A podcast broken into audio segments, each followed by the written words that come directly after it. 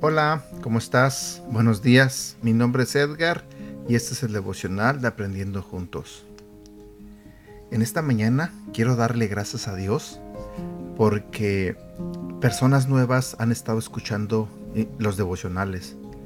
Sé que muchos de ustedes lo comparten, sé que muchos de ustedes este, lo escuchan, pero he sabido que nuevas personas lo están escuchando uno de ellos es ah, un amigo que tuve en la infancia, el hijo de mi madrina, se llama Diego, y quiero mandarle un saludo en este devocional.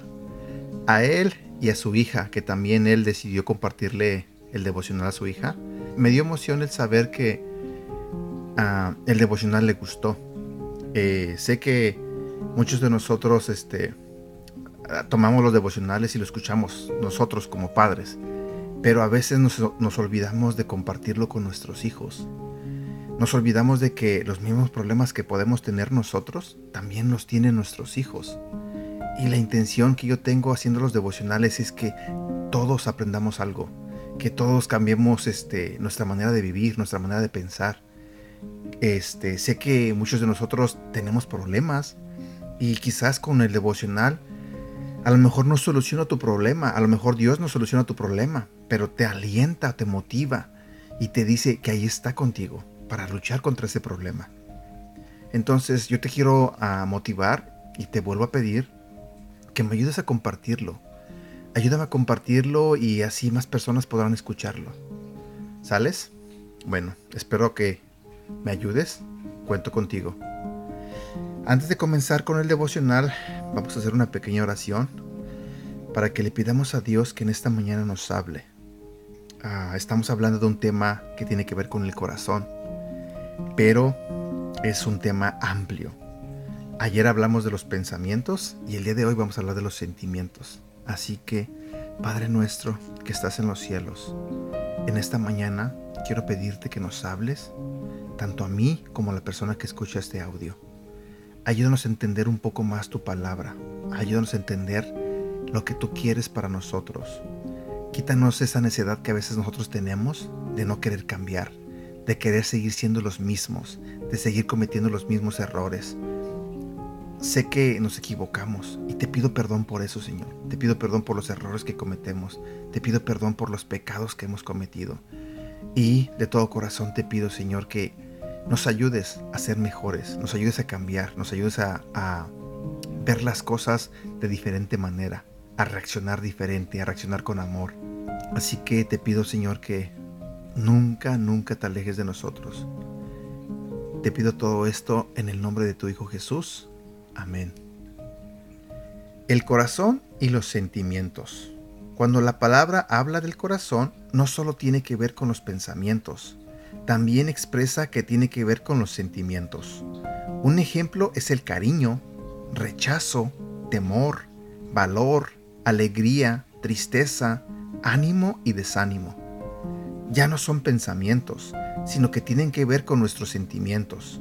Lo que siento por una determinada persona indica la posición de mi corazón hacia dicha persona.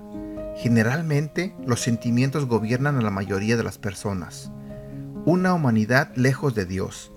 Hace que personas que no tienen a Cristo como fundamento de sus vidas, personas que no son gobernadas por el Espíritu Santo, lleguen a ser total y absolutamente gobernadas por su corazón, es decir, por su alma. Todo lo que sienten en su corazón es lo que deciden hacer. ¿Por qué lo deciden? Porque así lo sentí en mi corazón, es la respuesta. Existen muchas personas que de manera errónea aconsejan, haz lo que sientas en tu corazón. ¿Lo has escuchado? Qué error tan grande y tan grave, porque la escritura dice que el corazón del hombre es engañoso, es decir, con un consejo así están dirigiendo a las personas hacia un engaño, hacia una frustración, hacia un error.